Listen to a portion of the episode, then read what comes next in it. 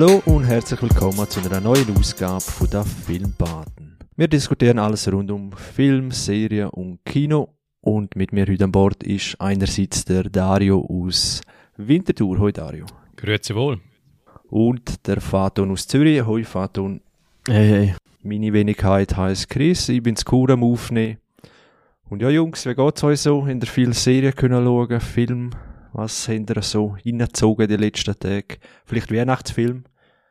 Wer weiß? Nein, da die Weihnachtsfilme kommen erst da. Was kommen jetzt noch? Wirklich an Weihnachten, nicht so schon im Dezember, Advent. Mm, Also bei mir so eine Woche, die, die Weihnachtswoche, so dort, so ab 20. so. Beim Prinz von Zamunda wieder läuft. Gibt's Filme, wo ihr sagen, ja, jedes Mal zu Weihnachten wie Kevin allein zu Hause, oder Herr der Ringe, oder Harry Potter, oder Drei Nüsse für Aschenbrödel, oder ihr so irgendetwas, ein Ritual? Eigentlich das, was das TV-Programm wiedergibt. Eben, und die Filme, die du genannt hast, die laufen eigentlich immer zu dieser Zeit. Stirb langsam, gell, eins? Stirb langsam, ja. Tödliche Weihnachten. Da mit Samuel Jackson, Jackson, der schaue ich noch amix. Also ich change jedes Jahr. Was ich fast immer schaue, ist der Prinz von Zamunda. Den schaue ich eigentlich immer. Aber sonst change ich. Stimmt, der kann auch, ja. Das heißt, ein Jahr schaue ich wieder mal Kevin allein zu Hause, dann habe ich wieder vor zwei Jahren gesehen. Dann schaue ich mal Kevin allein New York. Ich schaue immer wieder so ein bisschen andere, je nach halt Mut, wo ich bin. Aber zum Beispiel Stirb langsam ist etwas, wo ich überhaupt nicht, oder Herr der Ringe, wo ich überhaupt nicht mit äh, Weihnachten verbinde, wo ich Kollegen habe, die sagen, das ist Tradition. Ja, Das war geniales Marketing, ich habe auch überlegt, weil es kommt ja, also ich habe einmal noch nie einen Santa Claus oder Weihnachtsmann bei Herr der Ringe auf den Schlachtfeldern gesehen oder so.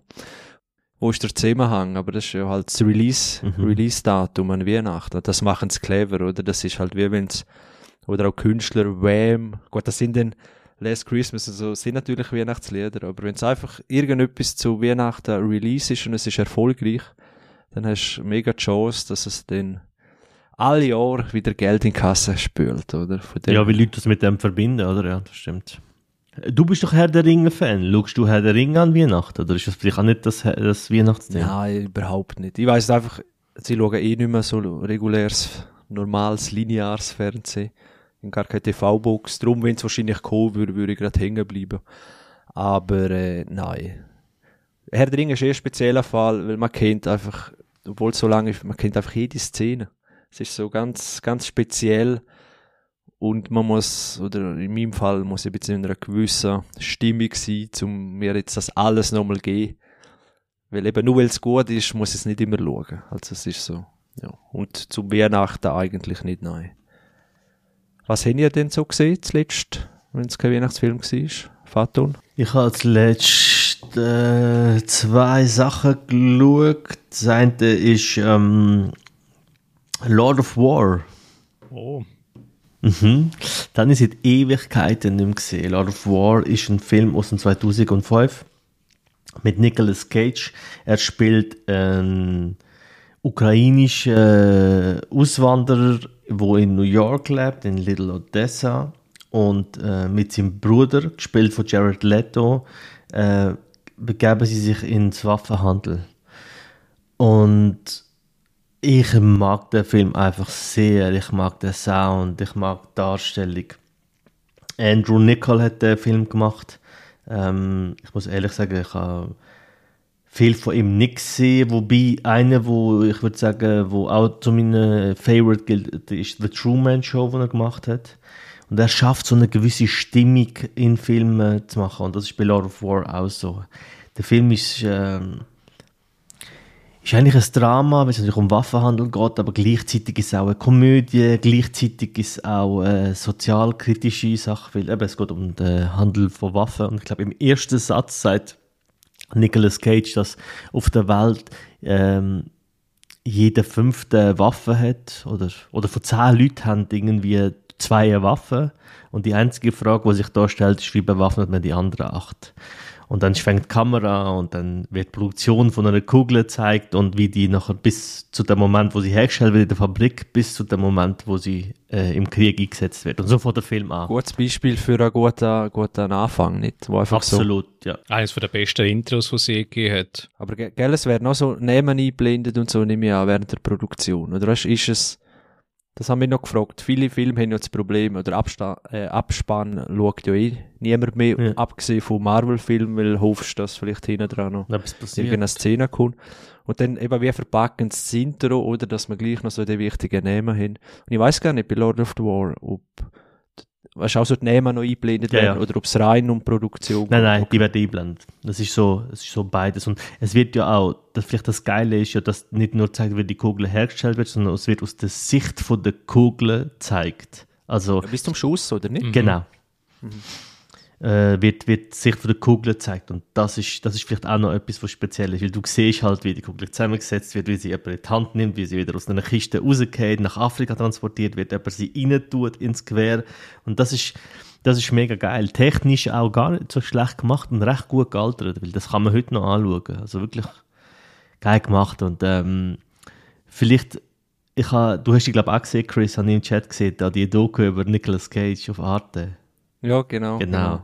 Und ich habe den Film geschaut und manchmal weiß ich nicht, sind die jetzt Filme jetzt draussen, weil jetzt gerade irgendwas mit Nicolas Cage ist oder läuft der Film jetzt gerade auf Arte, weil eh Doku über äh, Nicolas Cage läuft. Weißt du, was ist da der Grund? Wahrscheinlich gibt es schon so, so, plant man das natürlich und dann habe ich die Doku noch reingezogen über Nicolas Cage und seine verschiedenen Charaktere, auch sehr, sehr lustig. Wir haben schon ein paar Mal über ihn geredet, er ist ja, er ist ja so eine richtig geile Figur in dem ganzen Filmbusiness. Ja, und vor allem auch viele Sachen, wo man nicht so im Mainstream mitkriegt. Eben, dass er da so irgendwelche Verträge unterschrieben hat, wo er einen riesen Output an Film liefern muss, wo aber die Film kennt niemand. Mhm. Noch nie, äh, hat wahrscheinlich niemand gesehen und einfach mega Output, dass er irgendwas wie, weil so geheißen hat, oder über Schulden oder Geldprobleme. Und dann- Absolut, ja. ich weiß nicht, wie viel Film der gedreht hat, also wirklich alle. Ich weiß nicht, ob das offiziell ist, was da bei Wikipedia ist. Aber Ich habe ich ha irgendwann mal gesehen, er hat ja Schulden gemacht, weil er angefangen hat, ja Dinosaurierknochen und Schlöss, Schlösser zu kaufen. Also er hat sich dort voll, er hat sein Geld eigentlich verprasselt mit so Sachen. Und ich weiß, dass, ich glaube, er hat in einem Jahr, glaube 13 Disney-Filme gemacht oder so. Und ich habe keinen einzigen von denen gesehen. ich will sagen, nenn einen. Ja, und ich meine, in einem Jahr, weißt du, so wie, wie schlecht müssen Produktionen sein, weißt du, ich meine, mein, wenn du für, für so viel, wenn du so wenig Zeit hast für einen Film, ähm, und kein einziger kenne ich, aber er hat anscheinend ultra gutes Geld gemacht. Also, das hat ihn wirklich rausgeholt aus seinen, aus seinen finanziellen Problemen, ja. Weißt du noch, was gerade in der Pipeline ist? Jetzt hat er ja Pick gehabt, das ist glaube ich der letzte, oder nicht? Pick ist der letzte gewesen, ja, und der wird ja, der wird ja geliebt. Auch der ähm, Alex von Cineswiss hat äh, bei uns im Podcast mit ihnen gesagt, dass es für ihn fast so der Film des Jahres ist. Für ihn. Uh, Mhm. das ist gerade ein bisschen. Weil er sagt, er sagt, äh, es ist jetzt nicht der beste Film oder so, aber er, es hat, macht etwas, wo andere, die anderen Filme nicht machen, wo der Hype auch nicht hat. Es ist ein Film, wo und Nicolas Cage auf dem Level wieder zu sehen. Und ich habe den Film noch nicht gesehen, aber allein, allein das Bild von Nicolas Cage hat mich komplett angemacht. Weil Cage ist ja etwas zwischen Genie und Wahnsinn, oder? Sehr nach. Ja. Ich glaube, der Lynch hat gesagt, Nicolas Cage ist ein Jazz, äh, ein, perf ein perfektes Jazzorchester, das du im Film hast. Also er kann wie so, bei ihm, jeder Ton, den er spielt, ist wieder individuell und du, du erwartest nicht. Und ich habe bei Lord of War, wenn er zurückkommt, gemerkt, es gibt Situationen, wie er reagiert. Und das ist so unkonventionell. Oder? Es gibt so eine Szene, wo sein Bruder ihm, ihm am, irgendwie am Essen kochen ist und ihm sagt, was machst du da? Und er nimmt ihm so die Wodkaflasche weg und er fuchtelt vor dem Gesicht damit um. Wo du denkst, hä, wa- was ist das? Und gleichzeitig wirkt das so real, weil wir Menschen halt in Real Life auch Sachen machen, wo, wie soll ich sagen, nicht, nicht, nicht immer Film klassisch cool wirken oder das ist so individuell, wie der Typ amix, wie der auf Ideen kommt und Sachen macht und Sachen ausspricht und amix auch vollkommen over the top. Also äh, manchmal ist er, lacht er in Situationen, wo du denkst, hey, das ist überhaupt nicht lustig und aber es, es passt halt einfach. Irgendwie ist Nicolas Cage so eine Das Original. spezielle Figur. Ja, voll, voll. Overacting. Dann King. schau mal Pick, nicht mich wunder, was Hast du ihn gesehen? haltest. Ja, ja, wir haben ihn mal besprochen. Gehabt. Ah, oh, äh, shit. ist dir vielleicht gefehlt. Ja. Ich weiß nicht, der Adi hat ihn gesehen oder du, Dario. Ich habe ihn noch nicht gesehen, nein. Du hast ihn noch nicht gesehen. Ah, Ja. warte schnell, doch, das habe ich gehört. Aber ich habe nicht gewusst, dass du ihn gesehen hast. Ich meine gerade, der, der Adi hat ihn gesehen. Ah, Okay, Gut, sorry. Ja, ja, und dann haben wir dort auch ein bisschen drüber geredet. Eben, Ah, äh, doch, ich habe die Folge gelost, ich bin nicht dabei gewesen, aber ich habe es gespult, weil ich nichts wollte wissen. Ah, ja, kannst du sagen. ja. Gespult, welche Leute. Gerade noch Kurven gekriegt. Ja. Ja. Zack. Ja, nein, dann schau noch mal, dann können wir vielleicht noch. Gerne. Ich mir wundert die Meinung, äh, ja, ich habe das ein bisschen anders gesehen als gerade der beste Film. Das Okay. ist einfach so. Aber man ist wirklich froh, hat er einfach wieder ein bisschen eine andere Rolle. Aber ja, da ist so viel Fragezeichen bei dem Film und keine Ahnung, was der genau will. Okay. Aber, tu noch mal schauen. Auf jeden Fall schaut Lord of War, wenn ihr ihn nicht gesehen habt, äh, für alle. Ich glaube, das ist ein Film, der äh, für, für jedermann ist. Und den kann man gut schauen. Und der, finde ich, hat eine geile Message und eine geile Art und Weise, wie er gemacht ist. Habt ihr den eigentlich gesehen? Ja, mal gesehen, aber nur einmal und ich weiß ehrlich gesagt, keine Ahnung mehr, wie der endet oder so etwas. Mm, okay. Weiß ich nicht mehr. Weiß ich auch nicht Weil mehr. Jared Leto spielt dort auch überragend. Überragend. Ich finde ihn auch ein guter Schauspieler, im Gegensatz zu, eben weil er auch da halt ein bisschen, ja, mit der neuesten Rolle nicht so Glück gehabt hat, äh, ist er ein bisschen, Also, ja, abgeschlagen, aber, äh, ist Der ein Leto guter meinst. Ja. ja, Leto ist ein super Schauspieler, er geht mir einfach ein bisschen auf Sack.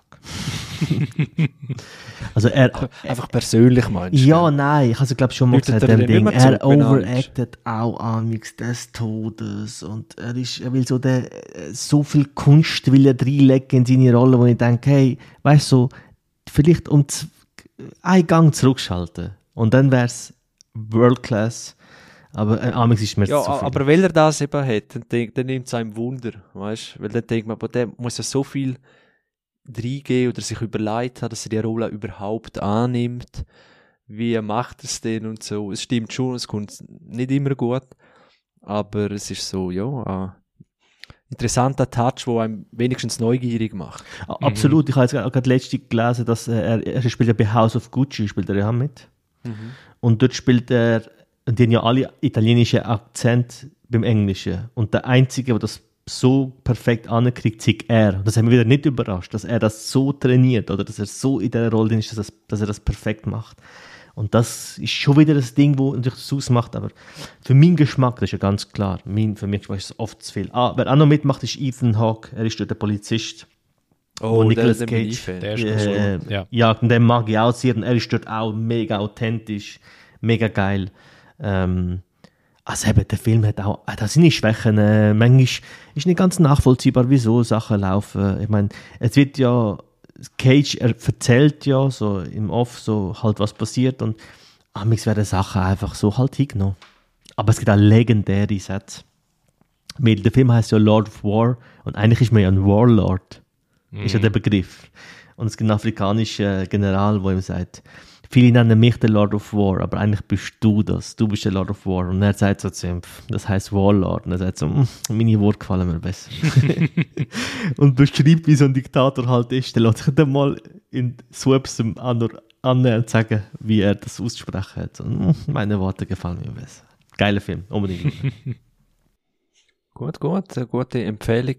Kann ich mich noch anschliessen, das, was ich mich noch erinnere.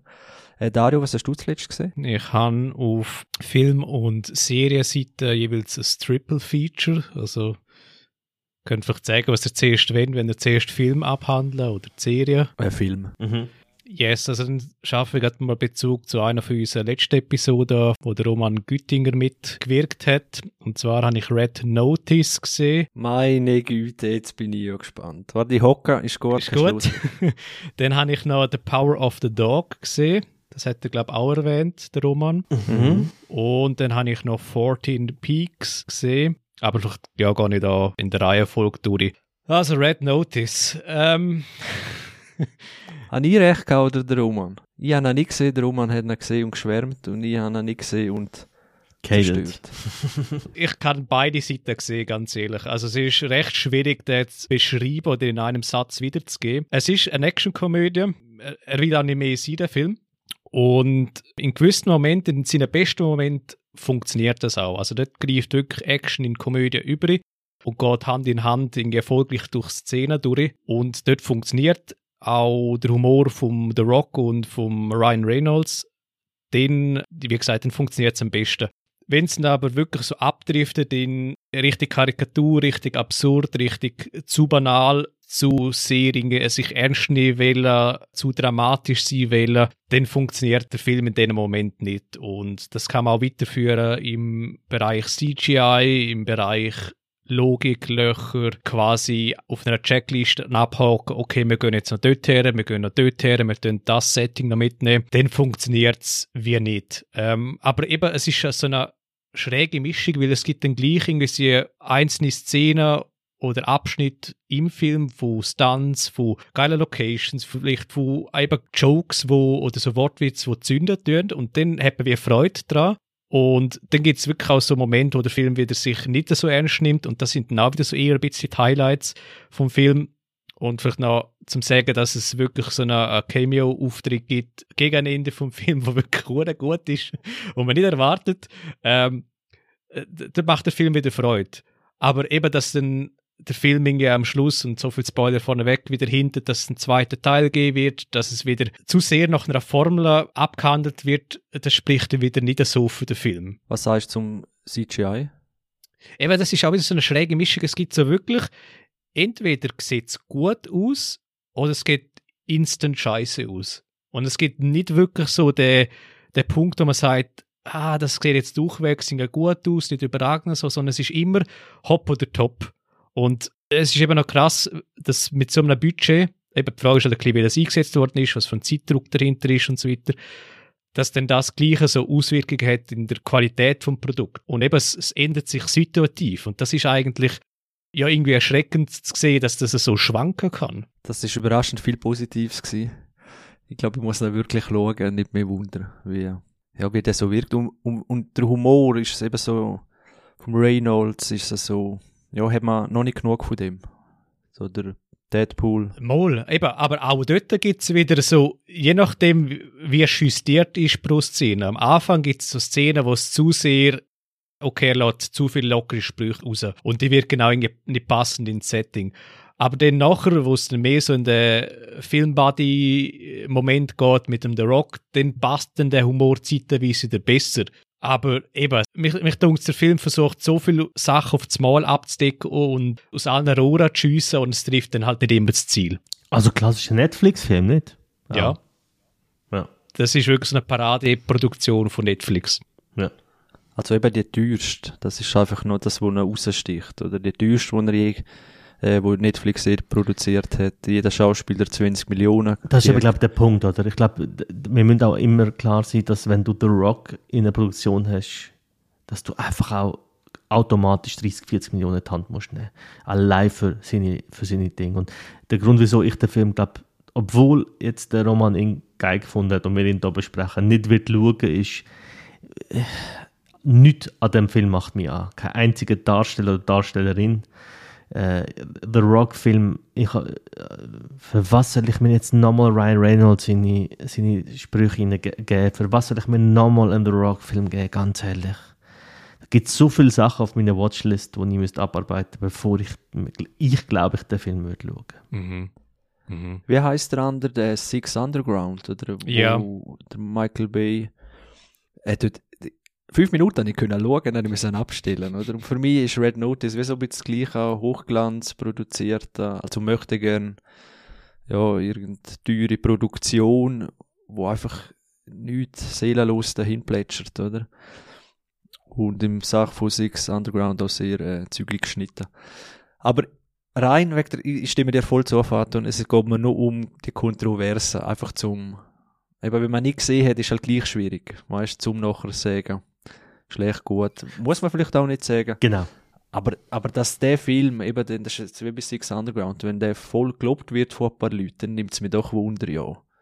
Dann macht es mir noch mehr an als Squid Game oder so, wo einfach jeder lobt. Ich, es gibt zwei Punkte, die ich dazu sagen Ich habe, ich habe das auch gemerkt, wo der Roman darüber geredet hat, dass ich gemerkt habe, es geht ihm auch um den Moment, wo er ihn geschaut hat, im Kino, wo mit Leuten, die er kennt, mit sehr wenig Erwartungen, vielleicht noch am Freitagabend, wo sie zusammen hängen und Barbierli schlürfen und man ist so in Stimmung und dann schaut man so einen Film, der unterhaltsam ist und dann stimmt ein Film. Aber es gibt einen geilen Satz von Wolfgang Schmidt, wo er sagt, man kann Fast and Furious schauen, man kann auch so belanglosen Shit schauen, kein Problem. Ich, ich mag manchmal auch Popsongs, sagt er, glaube ich. Ich mag manchmal auch einen Cheeseburger und brauche kein Filet Mignon. Aber vom Cheeseburger so reden, als ob es ein Filet Mignon ist, dort hört es eben auf. Und wenn Leute anfangen, dann so viel, ich bin voll bei dir, das hat mich auch ein bisschen gecatcht, aber ich habe mir nachher auch gedacht, hey, ich muss den Film weder mögen noch nicht mögen. Sondern es ist so weit, dass ich mir gesagt habe, ich schaue ihn gar nicht erst. Äh, ich, weißt ich will weißt über den gar nicht mehr reden. So. Weißt du? Ja, wir hören auch gerade. Aber weißt du, um was es mir geht dort? Dass, wenn jetzt, weiß auch nicht, der Dario oder du Mhm. oder der Roman oder irgendwer, Mhm. man will ja jemanden einschätzen können, wenn der dir eine Empfehlung gibt, kannst du die annehmen, empfindest du den den auch als so gut Mhm. oder schlecht, je nachdem, was dann halt die Meinung ist von dieser Person. Mhm. Und wenn etwas gegen die Erwartung ist, oder, wo du denkst, was, der findet der gut oder so, oder, Mhm. dann geht es mir auch wieder um ein Justieren, ja, wie sehr kann man dieser Person nachher in dieser Hinsicht blind an, auf eine Empfehlung vertrauen, oder, weißt du, so ein Ja, ja. um das geht oder, wenn man jetzt schaut, zum Beispiel Red Notice, und das ist der absolut grösste Müll, den ich je gesehen habe, oder, dann weiss ich, aha, der Dario ist dort ein bisschen toleranter in dem, weil er hat noch viel Positives Ja, können ja. rausziehen, ich bin strenger. Der Roman hat es absolut abgefeiert, da muss ich ein bisschen aufpassen, wenn er Blockbuster empfiehlt oder so. Weißt du, so geht es ein bisschen um eine Einordnung mehr. weniger um das filmische Werk, Ja. wo mir ehrlich gesagt auch recht Aber eine Einordnung oder eine Rezension kommt ja immer aus einer Stimmung raus. Also du, du Genau. schaust ja nie einen Film neutral oder in einer neutralen Stimmung. Du kannst versuchen, aber du kommst ja immer eben mit einem Bias rein. Und ich bin möglichst, wie gesagt, neutral in den Film, habe ich es probiert reinzugehen, habe gewusst, es wird auf Popcorn-Unterhaltung rausgehen und es wird zeigt. Aber wenn, eben, wenn ja wie die Erwartungshaltung dann matcht von dem, was der Film letztlich sein will und was du erwartest, dann, dann ist ja okay. Ja, ja, völlig, völlig. Das hat es letztlich getroffen, kann man sagen. Freies Land, jeder darf schauen, was er will. Genau. Weil jeder steht dazu, was er schaut. Ich habe, äh, der, Ro der Roman ist ja ein off- offensichtlicher Filmkenner. Oder? Der hat uns ja, der hat mir eine Liste, eine Liste mitgegeben mit Filmen, die ich unbedingt will schauen und wo ich die nur bis recherchieren.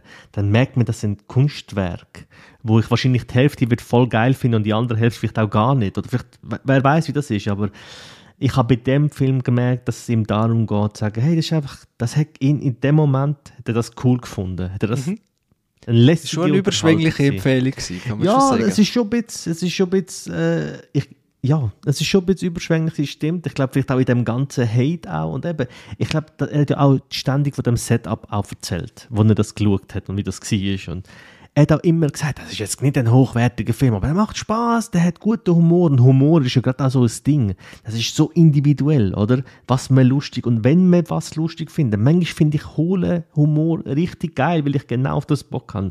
Manchmal brauche ich so richtig tiefen, melancholischen, schwarzen Humor. Und das kommt, wie der, wie der Dario gesagt hat, das kommt extrem auf die Stimmung und den Vibe drauf an. Mhm. Und ich glaube, Chris, du kannst schauen und ich glaube, du wirst ein Hate ab der ersten Minute. ich, und ich, ich bin, glaube auch so.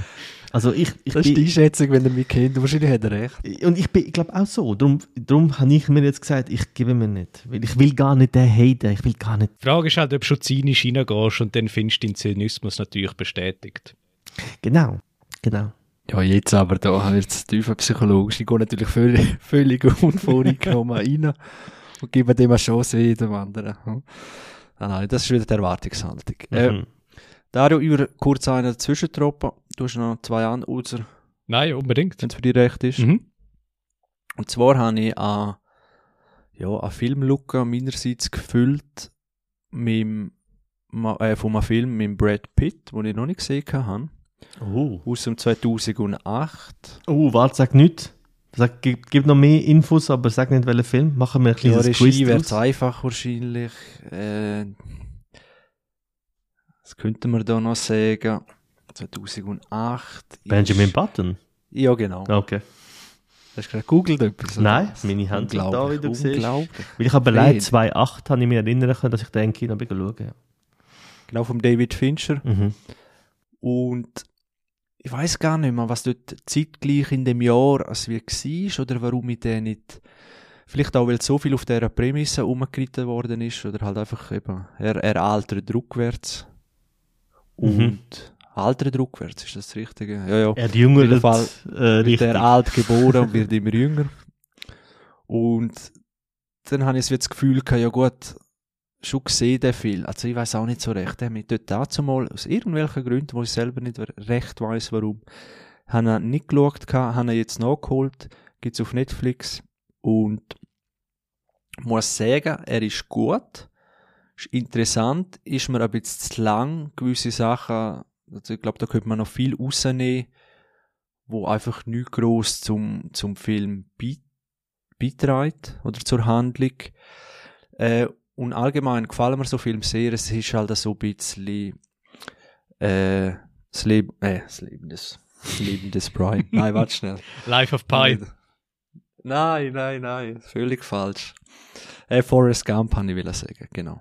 Weißt du, so eine Geschichte so von einer Person, die vielleicht aus dem Off äh, auf dem mhm. Off irgendeine Stimme, mhm. vom Hauptdarsteller, der seine Geschichte erzählt, oder? Der hat verschiedene äh, Stationen im Leben, eben das kann Krieg sein, das kann die erste Liebe sein, die zweite Liebe, die Liebe, wo man wiederfindet und so weiter. Und ja, so, so Filme sind wirklich sehr interessant, weil sie einmal so mitnehmen und man sich kann identifizieren mit gewissen Sachen. Und da kommt einfach die spezielle Geschichte noch dazu. Und Spoiler vorweg, wer ihn noch nicht gesehen hat, obwohl er ist schon lange draußen. Aber ich habe immer gemeint, da käme noch vielleicht etwas Überraschendes. Eine spezielle Erklärung. Ist es Fantasy? Ist es nicht? Ist es, wird das irgendwie noch aufgelöst, genau? Oder vielleicht habe ich es noch nicht ganz verstanden. Aber es ist einfach, wie es ist. Also es ist nicht Geheimnis, das gelüftet wird, in meinen Augen. Oder etwas, was auch nicht sein muss. Aber ich habe immer so gedacht, da gibt es noch eine, eine höhere, weitere Ebene. Abgesehen von philosophischen. Äh, ja, guter Film.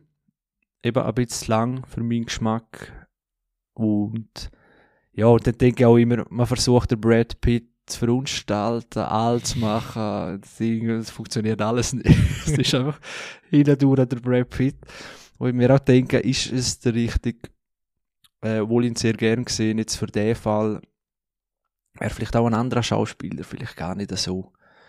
Äh, ja. Und man sieht es noch ein bisschen an, auch am CGI, das ist eben 2008 wenn es noch verjüngt oder verältert haben oder je nachdem. Und ganz interessant ist einfach für jede Rolle in dem Film brauchen sie vielleicht drei, vier Schauspieler, oder? Von Kind, von, von älteren äh, Menschen.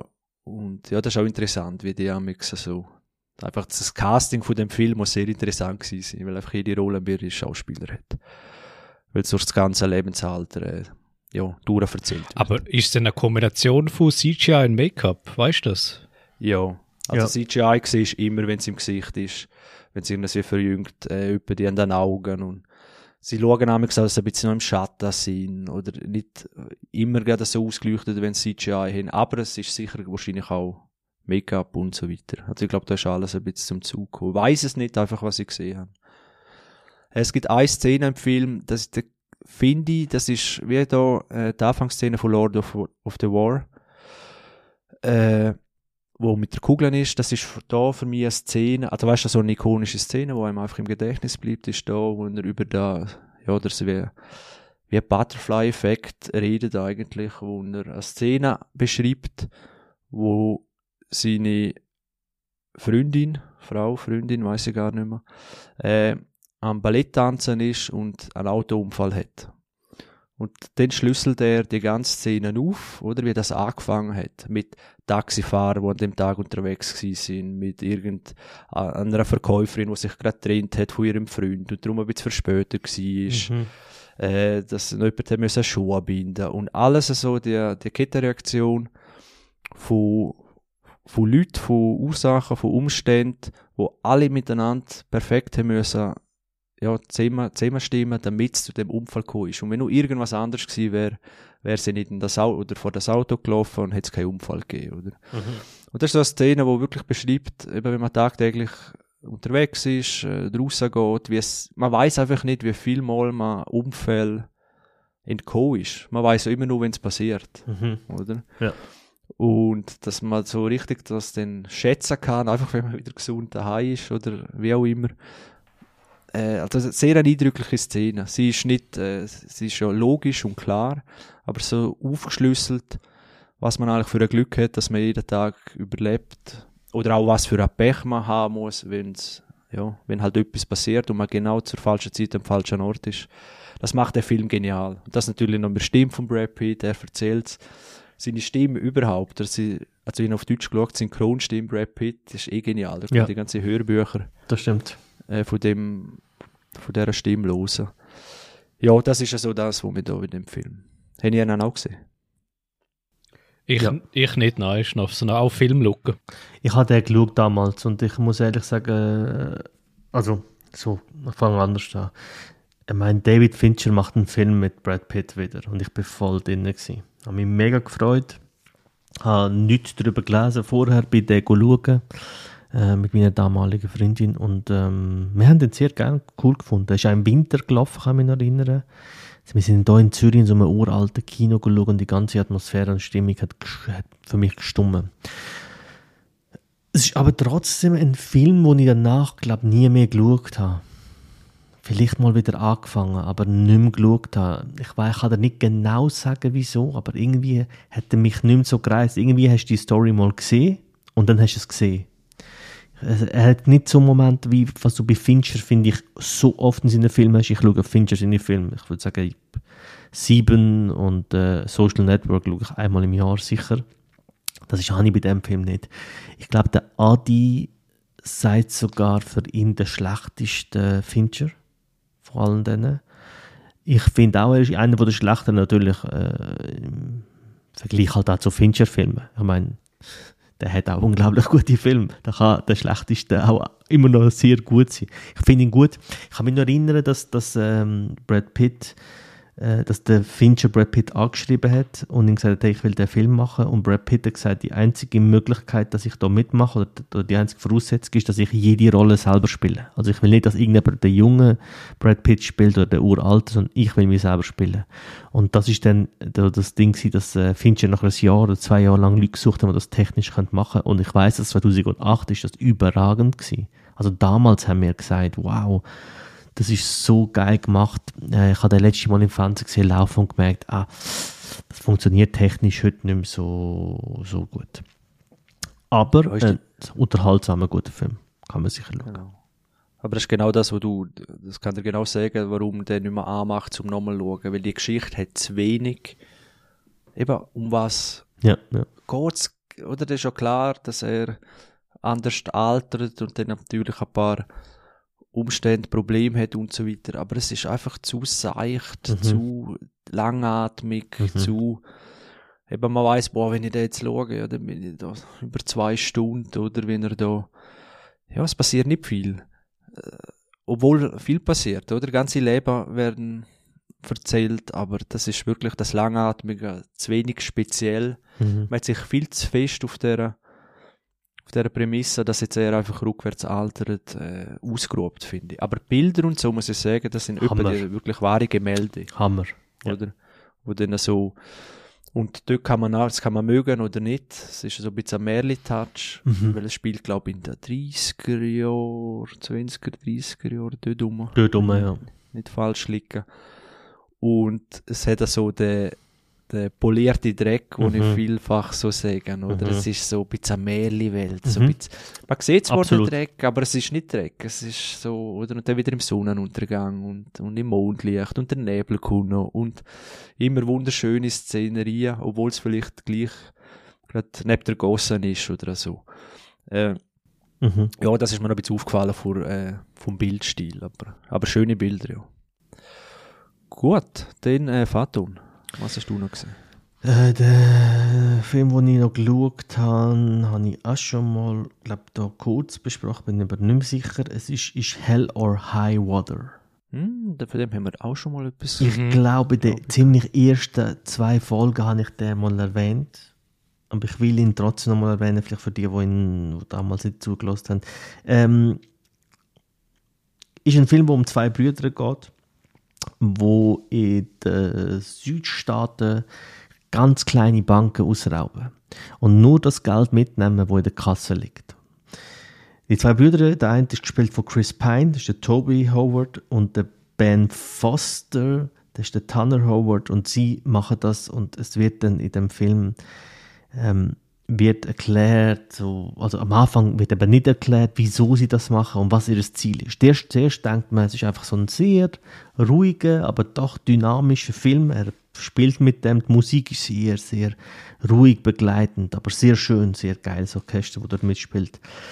Und ähm, der Regisseur, der David Mackenzie, nimmt sich sehr viel Zeit um die Verbindung zwischen den zwei Brüdern, aber auch das Trostlose in den Südstaaten mit sehr viel Wüste und das aufzunehmen und zeigt, dass die zwei das machen, weil sie finanziell halt natürlich am Arsch sind, aber auch eine, sie haben, es hat einen Kniff dahinter. Sie haben eine Idee, was sie mit dem Geld machen. Und es gibt auch einen Grund, wieso sie nur das Geld aus der Kasse nehmen, was relativ wenig Geld ist natürlich. Im Tresor ist das große Geld, sondern sie nehmen nur das von der Kasse, weil sie auch nicht so viel Geld brauchen. Also es geht ihnen darum, nicht so viel Risiko einzugehen, um das Geld zu beschaffen, wo sie brauchen. Für was sie das Geld brauchen, das lasse ich hoffen. Das müssen wir unbedingt schauen. Der Film hat sehr geilen äh, schwarzen Humor. Es ist äh, mein absoluter Highlight in dem Film ist Jeff Bridges, wo der Sheriff dort spielt, ein sehr alter Sheriff, der so im letzten Jahr von seiner seiner Karriere ist, hat mich ein bisschen an Tommy Lee Jones in ähm, No Country for Old Men auch erinnert. Die ganze Stimmung von dem Film geht ein bisschen in die Richtung auch. Und ähm, sehr geile Art, eine sehr ruhige Art, einen Actionfilm darzustellen und ein Drama darzustellen. Und äh, ich finde, der Film entwickelt sich immer mehr und hat am Schluss, vor allem die letzte halbe Stunde, finde ich unglaublich geil. Sehr, sehr cooler Film habe dem äh, am Anfang mal ein 8 gegeben, jetzt habe ich ihm ein 9 gegeben und würde dem sogar noch mehr geben. Ist von den Kritikern geliebt, eine relativ hohe Bewertung, aber von den Leuten, ich weiß auch Leute, die ihn gesehen haben, also er ist langsam erzählt, man muss sich die Zeit aber in dem Film nehmen. Also es ist kein Action-Geballer, wo man jetzt einfach schnell durchschaut, sondern das ist wirklich ein Film, wo man sich auch ein bisschen Zeit muss nehmen. Sehr schöner, aber sehr auch eindrückliche und geile Welt. Und vielleicht noch der letzte Satz, ein super Film, wo die kapitalistische äh, Zeug zeigt, die wir heute auf der Welt haben. Und die zwei versuchen das zum Gehen und versuchen auch das zu tricksen. Und der Film stellt er auch am Schluss die Frage, oder ähm, wie weit kann man gehen und also weißt, wie weit kann man über das Gesetz hinausschießen, wie weit kann man Gesetz brechen, wenn der Zweck dahinter ein guter eigentlich ist. Und dass die Diskussion wird auch in dem Film geführt zwischen dem äh, einen äh, Bruder, das für Chris Pine und Jeff Bridges am Schluss. Und äh, endet, finde ich, der Film auch philosophisch mega schön. Haben? Hast du gesehen, Dario? Ich habe ihn gesehen, ja. Eben, ja, wie du Fatung gesagt hast, ich kann mich auch noch an den Filmschluss erinnern. Und das ist auch einer von den Highlights vom Film und ja, wie du gesagt hast, der, der Film endet wirklich äh, ja konsequent, aber es passt zum Film und es passt eben auch zu der Botschaft, die der Film ausdrücken will. Mhm. Kannst du nochmal sagen, wie er heißt in Gänze? Hell or High Water. Gut, dringende Empfehlung, schauen. Ich habe auch gerade aufgeschrieben, schon viel Gutes gehört. Jetzt mit dem ja, 9 also. Was hast du sonst noch so für 9, dass wir können einordnen können? Weißt du? Uh, äh, ich müsste gerade schauen, aber ich habe vielleicht mal erklärt, 9 sind für mich, also 10 sind Filme, die ich immer und immer wieder kann schauen kann, die Alltime-Klassiker sind. 9 sind Filme, die ich als sehr, sehr gut äh, darstelle. Hell or High Water könnte auch irgendwann mal eine 10 werden. Könnte, muss nicht. Äh, was habe ich noch? Warte schon. Vielleicht äh, kannst du weitermachen, bis ich meine Liste... Ja, du, du mal schauen, was noch so für... Weißt du, dass wir können einordnen Ja, sicher, Furious sicher. im 9 ist, oder? Dann müssen wir... Ja. Dario, was hast du denn der zweite Film, den du genannt hast? Ja, ich habe auch weiteren Netflix-Film gesehen, Produktion The Power of the Dog, wo ja auch sehr präsent ist momentan auf der Plattform von Netflix, wo der Benedict Cumberbatch in der Hauptrolle mhm. auftritt, zusammen mit der Kirsten Dunst und mit dem Jesse Plemons. Und es ist eigentlich ein Western, wo sich im Jahr 1925 abspielt in Montana und der Charakter von Benedict Cumberbatch, der Phil Burbank, ist ein Rancher, weite Prärie in Montana und er lebt eigentlich dort mit seinem Bruder, eben gespielt von Jesse Plemons, wo eigentlich das komplette Gegenteil ist zu ihm. Also der, der Benedict Cumberbatch ist eigentlich wirklich so ein, ja, kurzum gesagt, ein Arschloch, wirklich ein Duschbag, ein sozialer, ja, ein Mensch, der man im Sozialen nicht gerne Umsicht hat. Und der Jesse Plemons ist eigentlich so ein gutmütiger, ein, ein Latschi, ein langsamer, vielleicht auch ein bisschen, aber auch sehr empathisch. Und Die bilden das quasi das Duo und irgendwann kommt dann Kirsten Dunst in das Ensemble rein und der Jesse verliebt sich in Kirsten und heiraten dann. Und der Film behandelt dann eigentlich die Dynamik von ihnen drei plus einer vierten Person. Der Sohn von Kirsten Dunst, wo äh, ein, ein spezieller Charakter ist, nicht der also ist ein Jugendlicher, muss man sagen, oder sogar ein junger Erwachsener, besser gesagt, wo ein Arzt sein will oder Arzt werden will. Und er ist entspricht nicht dem klassischen Schema von einem, sagen wir mal, gestandenen Mann zu dieser Zeit. Also er ist eher so ein bisschen zieht sich eher femininer an, ist sehr schlagsig, sehr äh, sensibel und eben passt halt nicht zu dem toughen Umfeld mit den harten Rancher dort.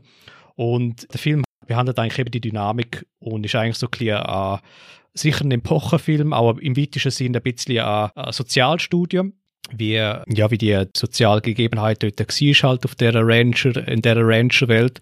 Und äh, das Ganze ist unterteilt in Kapitel, also es gibt wirklich so Kapitel 1 ist so ein bisschen äh, die Einführung von den äh, Geschwistern da, dann kommt etwas in Kapitel 2 kommt Kirsten Dunst ins Spiel und so weiter und so fort. Und ich muss dann sagen, das Ganze wird wirklich sehr stark untermalt von den wirklich sehr schönen Szenerien, von den Landschaften, von den Vita und grossen Einstellungen von, der, von den Prärien, von, den, von der Aufzucht, von der Rinderaufzucht. Und es ist sehr detailverliebt, es ist auch mit viel Musik unter anderem. Ist aber auch sehr langsam gefilmt, das muss man sich bewusst sein. Und ich muss auch sagen, das ist ein Film, wo auch die zweite Hälfte sehr viel stärker geworden ist oder sehr viel stärker war als die erste Hälfte, weil sie auf etwas zusteuert, was man vielleicht initial nicht gedacht hat. Weil die Figuren überraschen einem in der Hinsicht, dass sie nicht dem Klischee entsprechen, wo man vielleicht initial gedacht hat. Und das ist auch eine der Stärken auf dem Film. Und ja, darum kann ich sagen, ich nehme an, ihr habt ihn noch nicht gesehen. Nein. Nein. Nee. Ist vielleicht eine Empfehlung für all die, die so ein bisschen langsamere Filme gerne haben, die so ein bisschen so Dramen schätzen tun und ja, wo auch Fans sind von ihm, vom, von Benedict Cumberbatch und Kirsten Dunst, muss ich sagen, spielt auch sehr stark. Jesse Plemons ist jetzt nicht unbedingt ein Schauspieler, der herausragend raussticht oder so, aber er dort seine Rolle ja, seriös abhandeln, aber ist jetzt nicht herausragend. Das ist wirklich so der, eben der Cumberbatch, der im Fokus ist. Ich glaube, er wird auch gehandelt als so ein Oscar-Kandidat. Ja. Ist vielleicht im weitesten Sinne ein bisschen weit gegriffen. So weit würde ich nicht gehen, aber es ist, okay. es ist eine sehr solide Performance von ihm. Okay, okay. Ja, dann äh, müssen wir den mal schauen. Ich habe vorher gerade noch. Also, willst du noch etwas dazu sagen, Fatun? Nein, ich habe ihn nicht gesehen und will ihn einfach nur noch okay. schauen, das weiß ich, weil ich bin ein riesiger Cumberbatch-Fan. Ich bin genau so einer. Cumberbatch-Film ziehe ich mir immer rein. Einfach so. Gut, ja, ich habe mir sogar, ich habe sogar angefangen, den Doctor Strange zu schauen. Habe ihn abgebrochen, aber Cumberbatch-Film fange ich sicher mal an. Weil ich kann dir das nicht genau Strange, sagen. Das, das denke ich auch, das ist einfach, äh, sieht einfach schon so aus wie komisch. Schräg. Voll, aber ich, ich, mag trotzdem die Momente mit ihm, zum Beispiel am Anfang, wenn er, ich, ich mag Cumberbatch einfach, das, seit Sherlock bin ich voll drin ja. bei ihm. Ja, Same. Gibt, gibt einen guten äh, Saturday Night Live Sketch mit dem Cumberbatch, den er gehostet hat. Warum man, was ist anzeichend an ihm? Weil er ist nicht der klassische äh, Bo oder Schönling, mhm. so wie. Mhm. Hat aber verkörpert das wie so das Englische, so, so High Society irgendwie, also einfach so Gentleman-like. Mhm. Mhm. Und, aber was ist es genau? Und dann eben ist er so in einer Quizshow. Mhm. Und die einzige Frage ist eigentlich eben, was macht ihn sexy oder warum ist er begehrt, mhm. weil mhm. und dort sind genau die Sachen so, komische Antworten am geben oder, und er steht daneben. das ist noch lustig, könnt ihr mal schauen. Muss ich mir geben, Ein grosser Faktor ist seine Stimme. Also eben ja, sicher. seit Maug bei Hobbit, eines der weniger guten Sachen im Film, äh, ist seine Stimme ist einfach herausragend. Und seine Präsenz. Gut, ist dann, glaube ich, auch, auch, noch recht durch einen Kompressor gejagt. Ja, wobei, wenn man so die YouTube-Making-ofs anschaut, mhm. hat er sehr viel bringt er auch von geben. sich aus ja. reinbringen. Ja. Ja. ja, ich habe das gesehen auch, wie er das gespielt hat und wie er mit Stimme und schafft. Ich glaube, bei ihm ist so, wirklich aus all dem Gentleman, düster und trotzdem schwarzer britischer Humor. Er hat so eine coole, gelassene Ausstrahlung. Mega geil. Also eben, ich meine, er hat, für mich hat er Sherlock Holmes besser dargestellt, als der jemals hätte können und wahrscheinlich wird gemacht werden. Das ist so geil. Die, diese die gewisse Arroganz, ohne dass man so ein Arschloch sein, ohne dass man dich hatet. Ich glaube, das ist die Kunst, die er kann. Das ist das, die Coolness, die er hat. Die ich mag, auch bei Rap-Musik oder so. Die, die Attitude, die er hat. Charisma. Absolut, ja. Ist es nicht ähnlich wie mit dem, äh, wie heißt der Darsteller von Loki? Tom Hiddleston. Hiddleston, genau. Das nicht so ähnlich, weißt du, es ist auch nicht so der klassische, der hat auch so charmant, kann aber gleich auch so düster. Das stimmt. Ich schätze so ein bisschen ähnlich. ein, Also so. ich, ich würde jetzt sagen, der Cumberbatch bei Wish bestellt, aber ja. Bam, hey, voll Bam. Vielleicht nicht bei Wish, vielleicht bei brack.ch Oh, bestellt. Er Aber du hast voll recht. Das ist genau das. Gell? Auf das bin ich gar so nicht ein gekommen. Ja, voll, voll. Dieses britische, äh, dieses elegante Arschloch vielleicht. Der, der Charme. Ja, das Ja, wo eben nicht weißt, wie ist er, was ist unter der Schale? Unter Genau, der genau. Fassade. Understatement, British Understatement. Genau, und so das Grinsen, so das Lächeln, aber nicht so, weißt du, so, nicht, nicht, genau, nicht dieses Army in your face und dieses un britische Understatement. Ja, voll, voll. Ja, voll. Fato noch ein kleines Trivia vorher wegen Brad Pitt und dann ist mir jetzt hingekommen, du hast doch die Formel 1 Doku von Netflix so abgefeiert. Ja, voll. Und was ich gehört habe, das neueste Projekt von Brad Pitt sei ein äh, Formel 1 Film. Oh, spielt der Michael Schumacher? Der weiß nicht, wer er spielt. Der braucht Das aber ich glaube, es eine Und Kinnprothese. recht, Ja. und so recht namhafte äh, Filmleute dabei, Produzenten und so weiter, wo ja, könnte etwas Größeres werden. Äh, ja, eben warum, also warum Formel 1? Jetzt haben wir Le Mans, ist glaube ich gerade im Kino, äh, oder im Kino, das ist einfach rausgekommen, eben die Formel 1 Doku und äh, Rush und so weiter, das gibt's ja alles, also wie, aber bin gespannt. Eben. Formel Brad 1 Pitt, ist auch einfach, das habe ich glaube dort schon gesagt, ist einfach das perfekte Drama. Ich gerade letzte, letzte Woche ist ein Rennen gelaufen in Saudi-Arabien. Da bauen die eine neue Strecke, wo die schnellste Strecke all time ist und in der schnellsten Teil von der Strecke ist rechts und links Betonwand. Und dann fahren die mit 330 einfach so nebeneinander. Auf der Seite vielleicht einen halben Meter Platz an Beton vorbei. Das ist einfach so krank. In der heutigen Welt, wo wir bei unserem Handy sechs Folien und vier äh, Hüllen dran machen, damit das Glas nicht bricht, fahren die Psychos.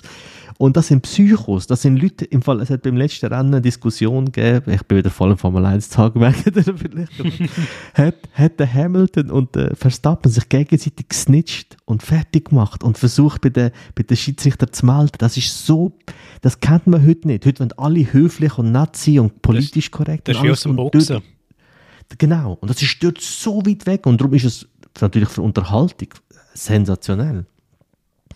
Für alle, die keine Formel 1 schauen, ich glaube, das Wochenende Ja. oder nächstes Wochenende ist das letzte Rennen und sie haben gleich viele Punkte. Genau gleich viele Punkte. Es wird entschieden, wer Weltmeister wird. Recht geil.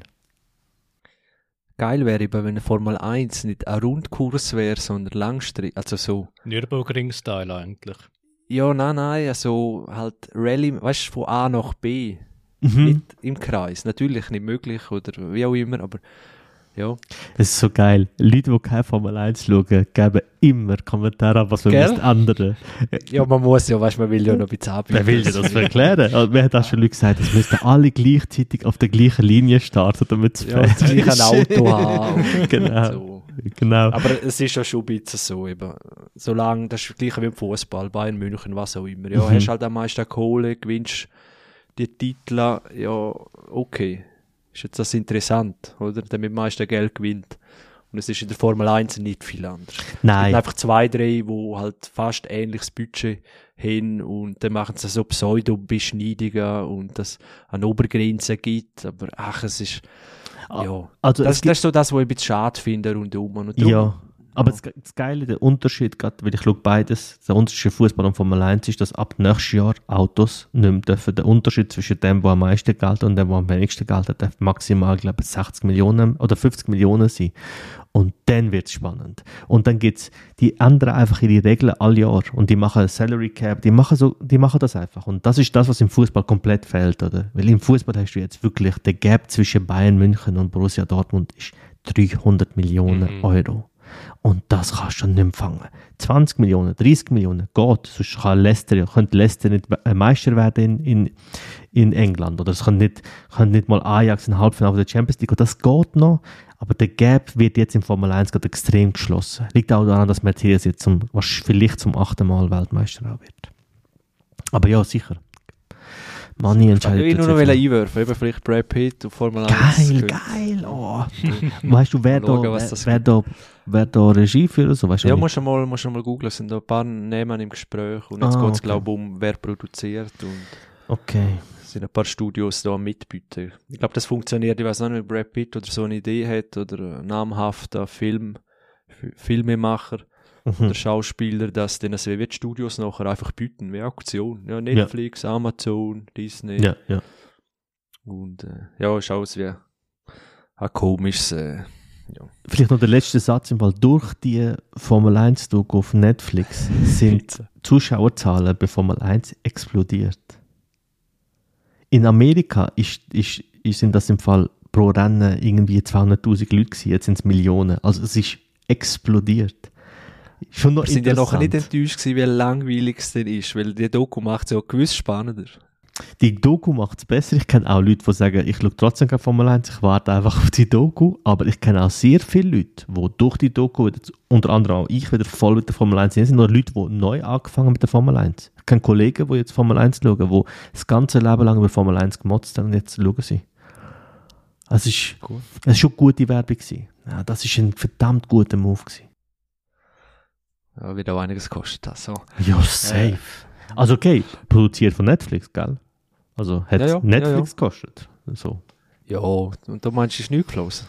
Nein, ich glaube, das Ding war, äh, wenn ich mich nicht irre, ich habe ein bisschen recherchiert darüber, Netflix hat äh, die Produktion gemacht und gesagt, wir übernehmen die ganzen Kosten. Dafür hat Formel 1 ihnen Zugriff gegeben auf alle Fahrer, auf alle Mikes. Also die haben wirklich dafür hören, wenn der, du hörst bei der einen Diskussion, wie der Teamchef die zwei Fahrer ein Ultimatum stellt und sagt, wenn einer von euch nicht aufhört, entlohne ich euch beide nächste Saison. Also so Sachen sind halt nicht drin. Das ist halt dann, weil das macht Formel 1 auch jetzt. Formel 1, jeder Mikrofonspruch hörst du als Zuschauer.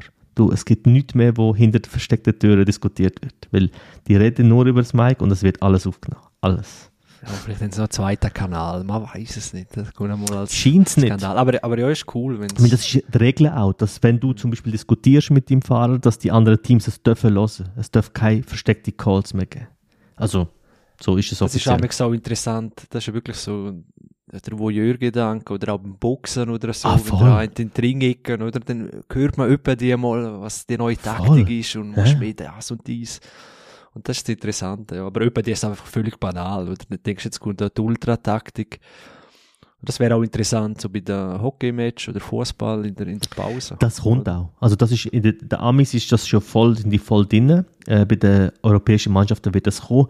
Das Lustige von 1 ist, es gibt auch Leute, die das taktisch ausnutzen indem sie zum Beispiel dem Fahrer sagen, hey, gib jetzt weniger Gas, weil du hast zu wenig äh, Benzin oder deine Reifen sind zu fest am Arsch, dass die äh, hinter dran meinen, ah, okay, wir können jetzt mehr Gas geben, dafür mm. ist es mhm. nur taktisch.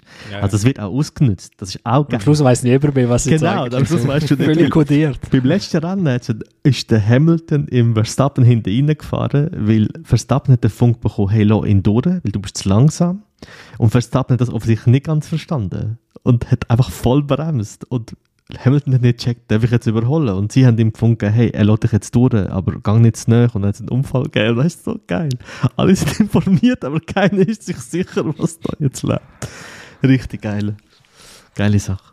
Gut, gut, sind wir gespannt. Willkommen zum Sportpodcast. Willkommen zum Formel, wir können dann Formel 1 äh, Part machen, immer so fünf Minuten. Das wäre ganz Wir können einfach immer 50 Minuten ja. darüber reden, genau. dann ist es automatisch. Dann müssen wir nur das Logo mal noch wechseln. äh, Faton, hast du noch ein paar Nummern äh, Neuner gefunden bei dir? Neuner yes, yes. Nummer äh, 9. Jetzt muss ich wieder zurück in die App.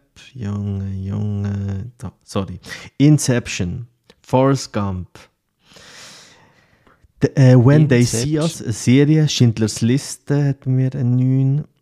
Äh, um so ein bisschen Vorstellung ja, ja. Also das ist so das, was so Atlanta-Serie hat das 9 bei mir. Leon der Profi hat das 9 bei mir. Hell or High Water ist dort drin aktuell, ja.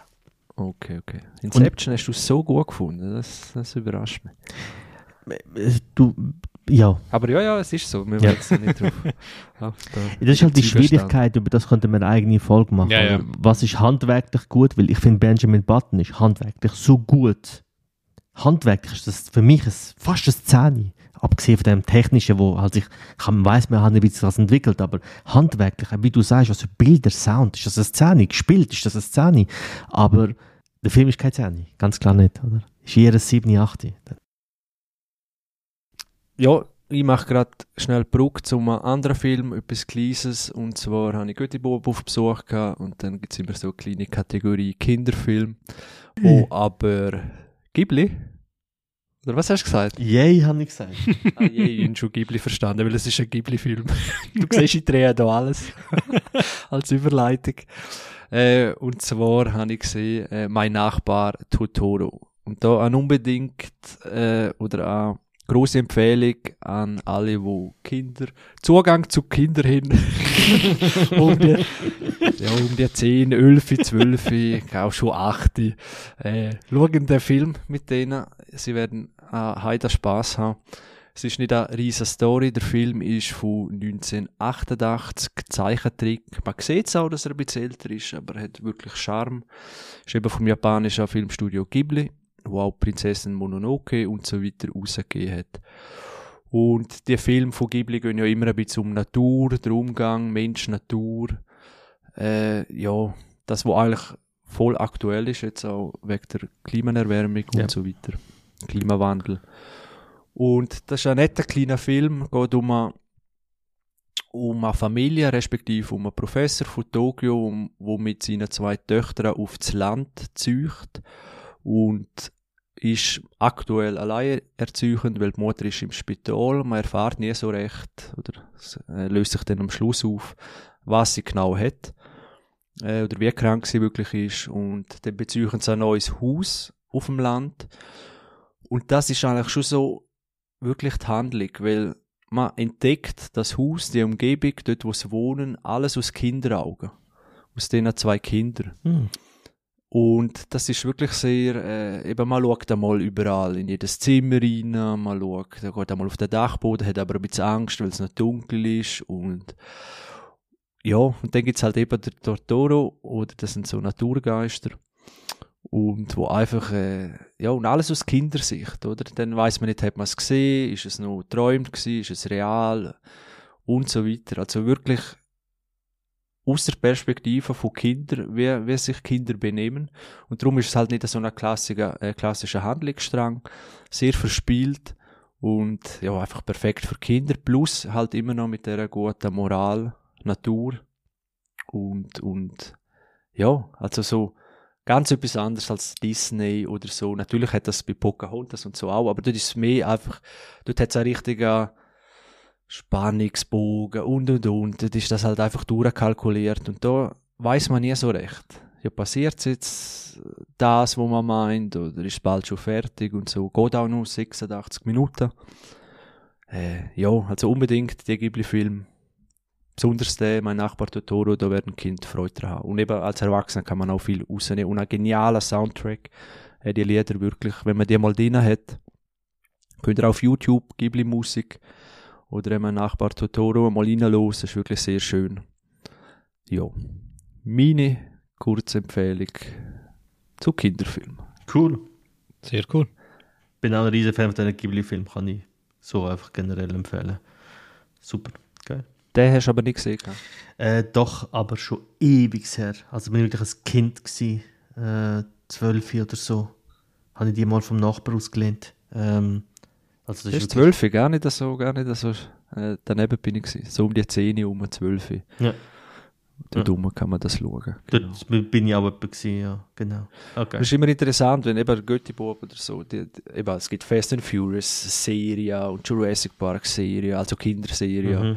Animiert und alles explodiert zwei Minuten und wieder Action und Schuss und Hechtsprung weg von einer Explosion und auch wirklich am Limit, oder? Und dann denke ich mir, ja gut, wenn man nicht so einen Film einmal, äh, ja, wirken die überhaupt noch oder so? Und die haben wirklich null äh, Faszination eingebüßt Ja, ja. trotz dem ganz anderen Sehverhalten. Mhm. Und darum, äh, ja, also spricht das für den Film, dass es durch die Zeit eigentlich so, ja, das sie können hochhalten, da, die ein bisschen ruhiger und klassische Geschichten. Und spricht auch für meine These, wenn etwas gut ist, wenn etwas Dann ist Kunst ist, gut. dann wird es auch in 100 Jahren Kunst sein. Und man wird nicht alles genau, ich habe ja Kira erzählt, der ist sehr langatmig auch, aber wenn du den Film schaust, das, das ist so geil gemacht, das kannst du heute nicht sagen, es ist nicht geil, das, das ist so ästhetisch und so geil gemacht. Das Ich wird denke vor allem auch eben der, der Aufwand, den man ja hatte, das Mhm. ist ja enorm. Enorm, Oder? ja, ja. Handzeichnet und jeder Frame oder und, und heute, wo es halt animieren kannst und, und also geht sicher natürlich auch noch viel Arbeit rein, aber ich glaube, man überlegt sich doch noch ein bisschen mehr, wenn halt alles so Vorhanden ist. handzeichnet ja, ja, ist. ganz sicher. Darum würde ich mir das wünschen, weiß gar nicht, ob es das gibt. Ja, es wäre noch Handzeichnen. Ja, macht wahrscheinlich niemand mehr, weil man es nicht kann zahlen. Aber so handzeichneter Film oder sie machen vielleicht den Look wie handzeichnet, Ja, aber das es würde ich nicht auch aus dem. Computer, oder? Ja. Aber äh, ja. Du mal schauen, was da die Zukunft bringt. Es gibt ein Game vielleicht, wo, wo, wo von einem Animationsstudio gemacht ist. Cuphead oder was? Nein, Cuphead ist auch sehr geil. Ist ja so äh, 20er Jahre Comic-Style. Kommt auch ein neues Teil raus. Nein, ich rede von, äh, oh fuck, wie heißt es?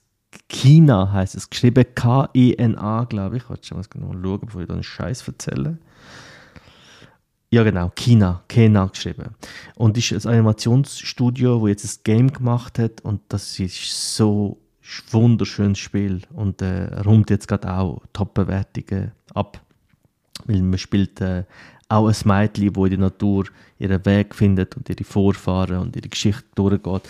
Und man sagt, dass es das erste Spiel ist, halt auch, wo von einem richtigen Animationsstudio gemacht ist und sehr viel halt von Hand auf Computer gezeichnet ist, so animiert, aber halt wirklich von Hand gezeichnet ist. Und das sieht man dem auch extrem an. Ich habe nur mal Bilder gesehen. Ähm, und das ist eine absolute Empfehlung auch von allen, äh, wo, also viele Leute, die ich auch kenne, die animierte Filme lieben, äh, auch japanische animierte Filme lieben, sagen, hey, das musst du gamed haben. So der, das ist ein guter Tipp, muss ich mal anschauen. Und eben der Charme, wo einfach die zeichnet, ob es jetzt aus dem Computer Mhm. kommt oder einfach der Zeichenstil. Das haben wir dann bei äh, König der Löwen gesehen, die Mhm. Realverfilmung, wo einfach die Emotionen, ja, das ist halt ein reales Löwe, Löwengesicht, oder? Und dann kannst du die Augen nicht so groß oder Mhm. erstaunt oder die Mimik, die funktioniert einfach viel besser zeichnet, oder? Weil du richtig den Ausdruck richtig stark kannst, kannst zeichnen und, und zeigen und das, ja, ist völlig wie verloren gegangen, wenn es einfach real aussieht. Oder? Also man sagt ja, also es gibt auch Studien, die belegen, dass animierte und zeichnete Filme viel mehr Emotionen bei den Zuschauern auslösen als echte. Dario? Aha, ich meine, der will etwas sagen. Ich glaube, Er ist nur das Mic am. Einstellen. ja, Hand aufstrecken, das ist halt immer noch für Schule, oder? Ja, was hättest du gerne du in der Hinterstreihe, oder? Ja, Dario, ich würde sagen, du bist jetzt am nächsten, oder? Ja, also ich, Vielleicht hast du unbewusst aufgestreckt. Genau, genau. Nein, ich kann es kurz machen. Ich habe noch ein Doku gesehen, wo sich 14 Peaks nennt, Nothing is Impossible. Das ist eine 2021 Produktion, die auf Netflix läuft und es geht eigentlich darum, um einen Sherpa oder besser gesagt einen balisischen äh, Mountaineer. Ah, den habe ich zur Hälfte gesehen. Jetzt bin ich gespannt, was du sagst. Der heißt Nimsdai Puria. Ich glaube, sie sagen ihm aber Niri oder irgendeinen Spitznamen. Und seine Mission und wo er auch als Projekt Possible benennt, ist, dass er innerhalb von sieben Monaten sämtliche 14 8000er Gipfel erklimmen will. Und das will er eigentlich mit einem Team von insgesamt fünf Sherpas erreichen. Und ja, Doku behandelt eigentlich ihn auf seinem Weg mit seinen Weggefährten und mit seiner Familie und mit seiner äh, Liebe zu seiner Mutter, wo eigentlich auch wie so das emotionale Narrativ durchgibt in der Doku. Und das Ganze funktioniert als Doku sehr gut, muss ich sagen. Also ich habe Bilder sehr geschätzt, die da präsentiert wird. Das sind natürlich extreme, extrem beeindruckende Landschaften, die man sieht. Die, die Gipfel, die Berge, das sind, das sind Monumente in der Landschaft und jeder Berg hat seine eigene Geschichte, seine eigenen äh, Vorfälle und Unfälle und ja, die Begleiterschaft die Sherpas in der sieben Monate dauernden Projekt und ja, für mich auch wirklich eine sehr eine eindrückliche und eine sehr schöne Doku. Auch eine, eine hoffnungsvolle Doku, weil sie hat auch eine Botschaft, dass eben alles möglich ist, sofern man daran glaubt. Ist natürlich immer eine schöne Botschaft, die man mit auf den Weg gehen kann. Und dass er als Nepaleser mal wirklich den Sherpas irgendwie einen Namen geben kann oder sie mal in Szene setzen kann, wo halt häufig in der Vergangenheit nicht der Fall war. Und das hat der Film sehr schön erreicht und erzielt. Die Mission, Geil. Die ganze Mission heißt so Mission Possible. Project Possible, genau. Ja. Weil, weil jeder hat gesagt, das ist unmöglich, Ja. unmöglich oder das ist absolut impossible. Und obwohl er nicht der Tom Cruise ist, hat er gesagt, das ist possible. Heißt es so. Und äh, ich habe eben die Hälfte gesehen und ich finde es schade, ist das ein Film, Mhm. weil aus jedem Berg könntest du wahrscheinlich eine Serie machen. Ja. Und es wird einfach, da du das komprimierst, auf, auf einen Film, all die unglaublichen Sachen, kommt einfach alles zu kurz. Mhm. Zack, auf einem Gipfel gsi, gefühlt, oder? Zack, irgendeine Schwierigkeit gelöst, geht schon zum, sind schon auf dem nächsten und, und es ist einfach viel, viel schnell alles, oder? Und das nimmt dem als wie, wie die, die, Errungenschaft, oder? Ja, also ja, da gibt er recht. Also das habe ich dann auch gedacht, oder? Ja, okay, 14 Gipfel und Doku geht, glaube ich, 100 Minuten. Okay, dann recht ist mal durch. Okay, dann haben sie ja, 5 Minuten pro Ding, ein bisschen mehr. Und ja, dann ist halt mal durch und dann geht es halt irgendwie sie, tun irgendwie so zwei oder drei Gipfel auf das Mal pro Einstellung oder pro 5 Minuten Slot abhandeln und so. Und da gibt er recht, das ist dann zum Teil schade, weil eben bei jeder Gipfelersteigung haben sie irgendwie jemanden, der irgendwie verloren gegangen ist, ein anderer, eine andere äh, Klettergruppe oder so, und dann müssen sie den noch retten, und dann müssen sie den irgendwie noch abtransportieren und so. Das sind irgendwie wirklich, das sind Schicksal in sich. Und da gibt natürlich viel mehr her. Wobei, was ja dann auch noch cool ist, ist, dass gegen Ende hin wird dann, es wird so klar angedeutet, dass er Projekte in Aussicht hat, wo dann noch gewagter sind und dass dann das auch verfilmt wird. Also das gibt mir zumindest ein bisschen Hoffnung, dass das, dass dem noch ein bisschen Rechnung getragen wird und dass er gleich noch Bühne hat in der Zukunft. Mhm. Äh, und was mich. Kennen ihr das, wenn ihr Bücher lesen und dann sind ihr voll in der Geschichte drin, haben so voll die Spannung, erkennen Charaktere und boah, wie geht's weiter und so. Blättern, rumblättern, neues Kapitel, irgendwelche Namen noch nie gesehen, werden neu eingeführt, bist völlig aus dem Flow draussen. Mhm. Einfach so, denkst ah, nein, jetzt bis ich da wieder drin bin in diesen neuen. Und genau so ist es in dieser Doku. Dann bist du so wie bei einer Gipfelbesteigung und ist gerade sehr interessant und so.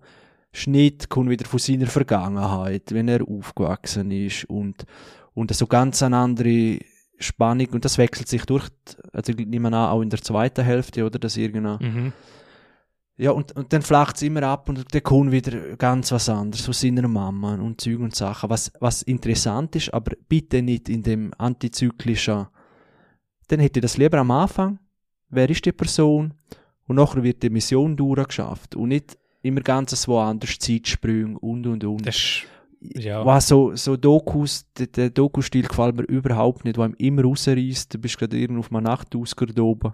Extreme Verhältnisse und Zeug und kannst so, so, so spannend und dann kommt, ja, dann musst du wieder, ah, dann weißt du, es wird einfach in die Länge gezogen, obwohl es gar nicht nötig ist, weil der besteigt Kopfartikel alle 8000er. ja, ja. Ja, es, Ja, es, also ist, musst, ah, es- ist natürlich eben, also du zeigst halt auf der einen Seite mit, ähm, mit dieser Bergbesteigung, siehst du halt seine Hindernisse in, in physischer Hinsicht. Und wenn du halt wirklich die Vergangenheit in, in parallel aufrollst, siehst du halt auch, was er wie für Hürden hat müssen erklimmen. Also, ich verstehe den Punkt, wenn das wir natürlich nicht gern hast, oder? Es ist natürlich, es ist ein Stilmittel, das gewählt worden ist. Mich persönlich hat es wenig gestört, weil es hat für mich zum stimmigen Gesamtbild gepasst. Und darum hat es mich jetzt wie nicht so rausgerissen. Aber ich gebe dir recht, dass das Ausgangsmaterial oder seine Geschichte hat noch viel mehr hergegeben. Da wäre einfach die Miniserie cooler Mhm. gewesen. Aber muss sagen, ich, merke das auch bei Arte-Dokus oder bei allgemeinen Dokumentationen, dass mittlerweile liegt wahrscheinlich wirklich an der, an der Flut von, von Medien, von News, von Serien, von Filmen, von alles, was aufeinander äh, auf einem einprasselt und man könnte schauen und so. Und die Zeit ist einfach, es wird immer knapper gefühlt. Und dann kommt ein mega interessantes Thema oder irgend so zu Nahrungsmittel oder ist jetzt Salz giftig oder irgendein so ein Titel etwas über Lebensmittelindustrie oder Zucker oder so. Und dann fährt das bei Adam und Eva an, unbedingt. Und es wird gestrickt. Und, äh, aber das Wichtige, wo du rausnimmst nachher, jetzt abgesehen davon, dass dir halt Doku dann natürlich kann eine gute Zeit bereiten, aber besonders bei wichtigen Themen sind Fakten für mich wichtig. Äh, und da muss ich nicht zwei Stunden äh, ja, mit, mit irgendwelchen langen Erzählungen, dass einfach Doku lang ist, weil es ist amigs erzählerisch oder inszenatorisch jetzt einfach nicht nicht nötig, dass es drinnen ist. Und dann wird das gestreckt, weil schlussendlich kannst du das, kannst du das immer, ja, immer kurzer Ding, die wichtigen Sachen, ja, was ist jetzt eigentlich? Aber es wird so gestreckt und durchmischt, dass du am Schluss gar nicht recht weißt, ja, ist es jetzt so oder nicht so wie Galileo gibt es Vampire, oder? Oder irgendein so ein reißerischer Ding. Und du weißt am Schluss fast gleich viel, oder? Vorher, ist schon klar, oder? Aber das regt mich so an den Dokus auf, die einfach gezogen werden, damit es ein Doku ist und halt nicht eine Newsmeldung oder etwas. Ja. Auch nicht mal noch müssen loswerden, weil es einfach so wirklich etwa die wichtigen Themen behandelt, wo wirklich kann wichtig sein für das private Leben oder wo man halt je nachdem nachhaltig will, will leben oder gesund will leben und dann muss man sich die mühsam rausziehen, oder? Und alle Dokus kannst du einfach nicht schauen, die Zeit hast hast nicht. Aber vielleicht ist das auch ihre Stärke weniger von Dokus, sondern von Büchern. Weil in Büchern ist es halt einfacher, glaube ich, das, wo du recherchierst, wiederzugehen in, in aller Länge und in einer Doku musst du halt wie Abstrich machen oder halt generell in Filmen auch. Ich glaube, das Problem ist, ähm, äh, das Problem ist, was ich finde, ist bei Dokus generell, also es ist auch einfach ein verdammt schwieriges Game. Also was ist, ähm, was ist Infotainment, wie, wie groß ist der Anteil Info, wie groß ist der Anteil Entertainment? Ich finde zum Beispiel, wenn ihr gerade über äh, die Bergsteiger äh, äh, Doku redet, ich finde äh, «Durch die Wand», dem habe ich schon mal oh, erzählt, ja. ich glaube, du hast ihn auch schon gesehen. Ich weiß jetzt nicht, ob du das vergleichen kannst, aber ich finde, die Doku, da passiert auch so viel. Und dort wird ähnlich gemacht, was du auch sagst, Chris. Plötzlich wird der Vater eingeführt oder so, oder irgendein anderer Charakter, aber es wird so perfekt gemacht. Das heißt, da wird er einfach so eingeführt, aber es, es reißt dich überhaupt nicht aus dem raus, sondern es wird in dieser Erzählung wird's kommt, kommt die neue Char Charakter kommen rein. Und das anzukriegen, ist es etwas sehr Schwieriges. Und ich finde zum Beispiel, dass durch die Wand das perfekt mhm. ankriegt. Und der erzählt ja auch, der erzählt der so viele Sachen. In dieser Doku passiert so viel Zeug in eineinhalb, zwei Stunden. Aber das kriegen sie perfekt on point an.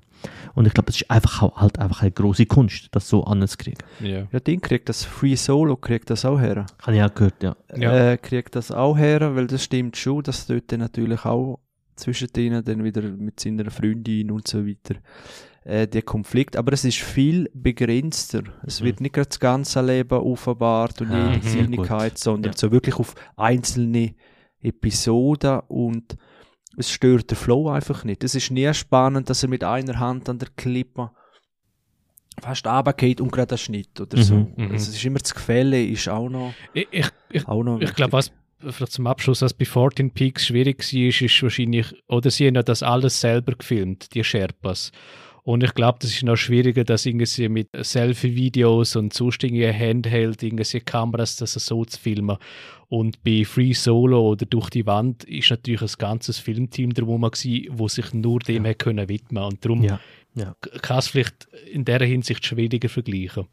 Mhm. Ja, und also bei Free Solo oder äh, bei, vor allem bei Durch die Wand oder generell bei, bei guten Produktionen, wenn du eine Beziehung zwischen zwei Menschen willst beschreiben, musst du mir nicht zeigen, wie die zusammengekommen sind und wie lange sie sich kennen und alles, sondern du kannst anhand von zwei Situationen kannst das super zeigen, zum Beispiel. Es gibt bei Durch die Wand die Situation, wo die Beziehung zwischen ihm und seiner Freundin gezeigt wird und das wird nur gezeigt, wie sie sich anschauen und das zeigt schon alles. Du musst gar nicht beschreiben. Du, hast, du machst ein Doku, zeig mir, wie sie sich anschauen und du siehst, was für ein Vertrauen sie einander haben. Wenn du siehst, wie sie einsam irgendwo in Pakistan über einen Berg gehen und du siehst die zwei allein dort, dann weißt du, was für, eine, was für eine Beziehung das ist. Dann musst du mir das nicht erklären. Und das ist die große Kunst, mit wenig Wort, mit wenig Ausholen, das, was du auch, glaub, meinst, Chris, das zeigen. Zeig mir das. Hör auf darüber reden. Mhm. Nicht erklären, zeigen. Du hast vollkommen recht, stimme zu. Das ist, ist sehr wichtig. Es gibt einen Doku-Stil, wo das auf die Spitze treibt, wo gar nicht geredet wird. Gibt's auch auf Arte und muss sagen, ja, das ist dann sehr hart, weil dann hast du wirklich noch Mhm. schon gewisse, also geredet, gewisse äh, Protagonisten, wo, wo dann ein paar Sachen in die Kamera sagen oder zueinander, aber wirklich sehr wenig, es sind sehr lange Bilder und wo die Stimmung einfangen und so. Und ich muss sagen, von denen habe ich bisher keine oder keine können durchschauen, Ja. weil du, du musst dir alles raussaugen. Das ist das andere Extrem, oder? oder? Das, ist- ja, nur so zum Ja, Sagen, wenn man es ganz auftut, das ist wirklich Mischung. Genau. Äh, ja, ein bisschen Erklärungen braucht es, Genau. ist gut, aber einfach nicht zu viel. Weil erklär, erklär mir technisch, oder? Erklär mir, was es heißt bei, bei 22 Grad, wenn die Sonne scheint oder wenn es dunkel ist oder wenn es hell ist, was es heißt, den Berg zu besteigen. Das kann ich als nicht Bergsteiger, als, als Kletterer nicht wissen. Aber wie sich zwei lieben oder nicht lieben, wie eine Beziehung funktioniert und sich trennt, das kennen wir alle. Das musst du mir nicht im Detail erklären. Also, das wirklich auch rausspüren, was erkläre ich und was lohne ich einfach wirken. Das ist doch die Kunst auch. Im Film auch oder in in einer Doku, das kann jetzt herauszufinden. Weil du hast schon mal eine Doku empfohlen über so Strassenkinder in, ah, wo sind die gewesen, Chris? Ja, ja, ja, ja, ich weiß. Äh, Ist, ja, ne wo sind jetzt die gewesen? ist es Das Nepal gewesen? Nein, Hm. fuck. Ja, ja, ich weiß, dass Du weißt, du hast mal ganz am Anfang empfohlen und die habe ich auch von da wird ja auch nichts erklärt, das wird Mhm. nur gefilmt. Mhm. Und da habe ich auch Mühe gehabt, um das Mhm. zu spüren. Ich habe die nachher fertig geschaut, aber es ist natürlich halt, das ist halt, da wird dir wirklich halt nichts erklärt. Es ist nur, was du fühlst. Das hat, ist, ein, ist auch ein anderer Ansatz. Dort hätte ich mir die ein oder andere Info schon jetzt gewünscht, oder? Mhm. Aber das genau die Mischung, oder? Das macht's. Mhm. Mhm. Die Mischung macht wie im Leben. Yes. Ah, Yes. philosophisch. Hat von euch noch jemand etwas zu? Philosophiepaten könnten wir es nennen. Ja, Philosophie, Formel 1. Mhm. und bei uns kriegen wir alles. Alles. Alles. Alles. Alles. Ein bisschen mehr Sex und Erotik müssen wir noch reinbringen, weil sonst, äh, das ist das Einzige, was sich dem Über den verkauft. Podcast ist gar nicht so einfach. Ja, das ist eine Frage von Stimme. Seit ASMR ist alles möglich. Ja. Gell? Schlafen gut. äh, ich, das letzte, was ich noch jetzt am Schauen bin, also drei Folgen jetzt gesehen habe, ist äh, Succession. Oh. Ö. Dritt, Nicht so. dritte, dritte Staffel. Staffel. Und? Yes, sir. Es ist mega geil. Ist, ich bin immer noch so Fan von den Bildern und auch so Fan vom Sound. Hey, der Sound, der dort Ja. eingesetzt wird, ist so geil. Ich kriege immer noch heute Gänsehaut, wenn ich, die, wenn ich das. Das ist so geil. Mit was ich ein bisschen Mühe hatte, gerade in der ersten Folge, war, wie dumm teilweise Paar agieren. Also, ich habe verstanden, dass du real willst sein, aber jetzt kippt es ein bisschen. Ich, ich kann dir sagen, Candle- es, es, es fängt sich. Fangt sich noch, ich hatte gefunden, schon bei der dritten hat sich wieder ein bisschen gefangen, aber bei der ersten Folge hat das, ist der Schwenker zu, wow, jetzt, jetzt agieren Leute so dumm, sorry, egal wie ungebildet, ich meine, bei der Familie Trump siehst du ja, wie Reiche können, wie dumm sie können sein und wie, wie der Sohn und Tochter amix Blödsinn rauslassen, aber dass sie, dass sie so dumm sind, das kannst du mir nicht verkaufen. Leute, wo, wo in so Kreisen verkehren, wo so viel wo solche Ausbildungen geniessen, wo solche Kreise verkehren und mit Mhm. Leuten zu tun haben, die auf dem Level sind, so dumm. Kann schon nicht sein. Ja, es ist natürlich schon immer noch ein bisschen eine Überspitzung da, oder? Sonst, Ja. Sonst wäre es ein Doku letztlich. Ja, aber ich finde die Überspitzung, die, ach, ich hätte jetzt mir langsam gewünscht, dass das, dass zum Beispiel der ein oder andere Cha- Charakter, der richtig dumm ist, sich langsam entwickelt und langsam lernt, in diesen Kreisen sich zu verkehren. Und dass, dass der eine Sohn, der wird ja auch älter, der lernt ja auch Situationen.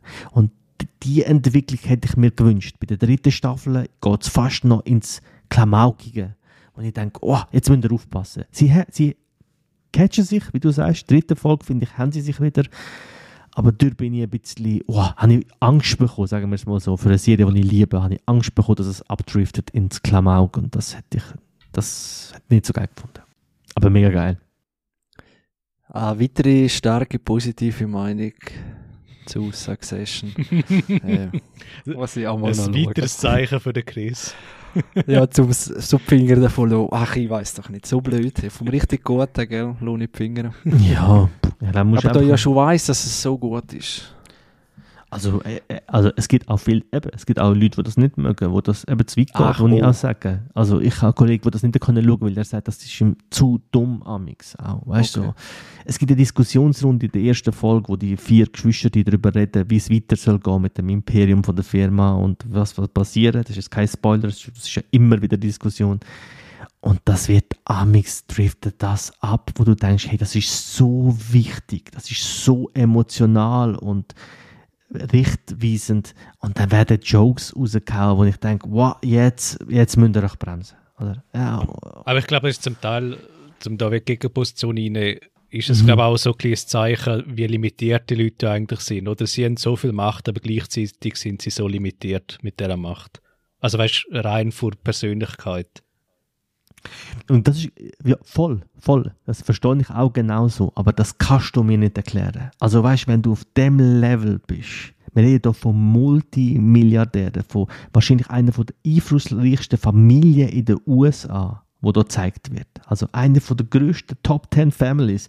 Und dann sind handeln die, sind die so beschränkt, das Aber kannst du mir nicht weißt erklären. du, weißt, was ist der Unterschied? Das sind nicht Multimilliardäre, die sich selber erarbeitet haben und eben auch wie nicht den Witz und der, die Gerissenheit an den Tag gelegt haben, wo er irgendwie hat und was letztlich auch der Grund ist, dass er immer noch wie in der Macht ist. Ja, das verstehe ich auch und dass er sie auch nicht will abgeben, weil er genau Angst hat, denen das in die Hand zu geben. Aber er handelt ja nicht so. Also der eine Sohn ist so dumm. In jeder Situation handelt er so wirklich amix so dumm und der Vater diskutiert darüber, ob, ob er ihn als CEO einstellt. Das macht dann keinen Sinn. Da bricht für mich nachher das, weil entweder ist der Sohn so eine Pfeife und so dumm und so nicht fähig, den Job auszuführen, dass der Vater das auch ganz klar positioniert und sagt, hey, das geht nicht.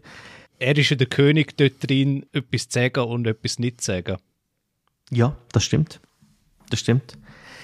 Ja, aber ja, ich weiß. Ich Er- weiss, er spielt meinst. auch ein Ich bisschen weiss, um, aber du weißt, was ich meine, oder? Und nochmal, der Sohn ist ja jetzt mittlerweile in drei Staffeln, also mittlerweile seit mehreren Jahren, ja trotzdem in wichtigen Positionen. Also er kriegt ja Aufgaben und kriegt ja Sachen mit, lernt doch aus den Situationen. Und dass der so dumm ist und teilweise nicht lernt. Ich kann dir sagen, dass, äh, dass, er, dass es Situationen gibt, wo eine gewisse Entwicklung siehst. Okay, gut. Jetzt kann der Vater beruhigt schlafen. Also eben, ab, ich muss sagen, ab der zweiten Folge ist es besser geworden, die dritte hat mich schon wieder weggeholt. Die erste hatte ich einfach Schiss gehabt. Es ist ja mehr Angst, es ist ja mehr erste Angst gibt mein. Darling, oder? Ja, erst gibt er recht. Dort habe ich auch gedacht, ui, gerade ein harter Einstieg. Hat einer von euch Dexter gesehen, die neue? Yes. Noch nicht, nein. Oh, dann sag doch einmal Dario. Also ich habe es nicht gesehen, ich habe einfach gehört. I love it. Schon, die neue? Es ist wieder der alte Dexter, den man liebt und gefürchtet hat und es ist nicht mehr die weichgespülte Scheiße, was in der letzten Staffel gewesen sind. Piep. Und das ist, das ist wirklich geil zum, zum sehen, dass man den Dexter back hat und wie er auch wieder eingeführt wird, ist, es hat wirklich, Aber geht es nicht um den Sohn? ja, ich darf- sagen, es, der Sohn spielt eine Rolle, aber es geht auch um ihn als Dexter. Er hat einen Sohn. Mhm. Ja, ja, Dün, dün, dün, genau. Ja. Also, da sie gewusst haben und ich nie Dexter geschaut, dann ich gemeint, es ist kein Spoiler. Nein, Nein, nein, voll nein, das easy. ist kein Ich, Spoiler. ich kann mich Nein, null dran, ich habe einfach nur daran erinnern, ich glaube, ich habe nur die ersten vier Staffeln geschaut. Ja, ja, jetzt ab der fünften, nicht. glaube ich, hat er einen Sohn oder so. Oder ab der Ah, vierten. okay. Ja, irgendwie so in Ja, der ja. Summe. Dann geht es auch um die Frage, ja, kann man das böse vererben oder nicht? Oder wird das vererbt? Wird das ein bisschen aufgegriffen? Oder? Ist auch eine Diskussion, ja. Okay. Gut.